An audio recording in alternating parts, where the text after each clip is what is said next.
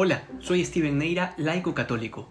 Primero que nada, feliz Pascua de Resurrección, porque el Señor ha resucitado, confirmando que es Él quien tiene el poder sobre la vida y la muerte. En medio de tanto dolor, de tanta angustia por esta pandemia, hoy más que nunca los cristianos debemos proclamar que Jesucristo es la fuente de nuestra esperanza.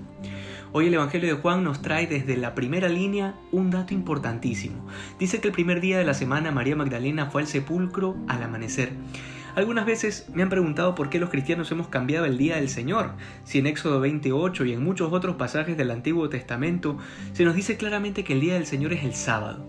Y este reclamo no es nuevo, ya los fariseos se lo cuestionaban a Jesús y luego los judíos perseguían a los primeros cristianos por la misma situación. Pues bueno, hoy San Juan nos está diciendo que Jesucristo ha resucitado el primer día de la semana, es decir, el domingo. De esta manera Jesús lleva a la perfección la ley del Antiguo Testamento, así que a partir de este momento todos los cristianos comenzaron a rendir culto a Dios el día domingo, como el verdadero y definitivo día del Señor quienes pertenecemos a la nueva alianza por el bautismo, es decir, tú y yo, que estamos bautizados, creemos esto y vivimos cada domingo con la alegría de la Pascua. Luego San Juan nos presenta a María Magdalena llegando al sepulcro y encontrando la piedra removida y Jesús que no estaba allí. ¿Por qué? Porque había resucitado. Esto es una verdad contundente, polémica. ¿Por qué? Porque Mahoma está en, su tumba, Buda está en su tumba, Lutero está en su tumba. Todos los fundadores de otras religiones o de cualquier denominación están en una tumba. Pero el fundador de la iglesia ha resucitado.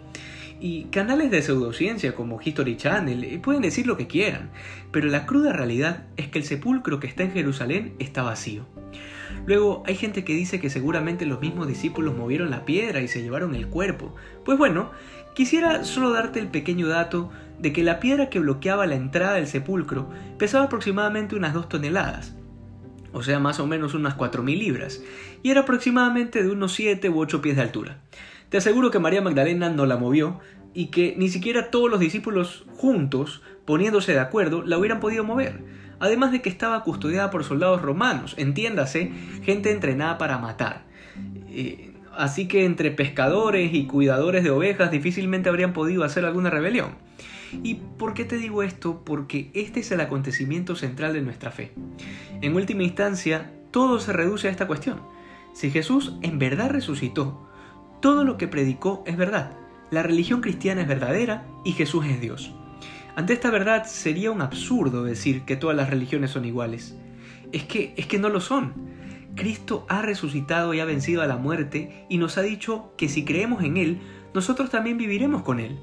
Hoy te invito a vivir la alegría profunda de saber, de tener la certeza de que aunque la muerte nos visite, ésta ya no tiene poder.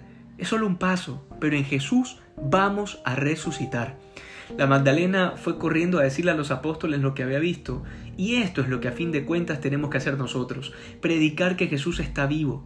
De todo corazón, hoy te deseo una feliz Pascua de Resurrección y que seamos más santos que ayer. Dios te bendiga.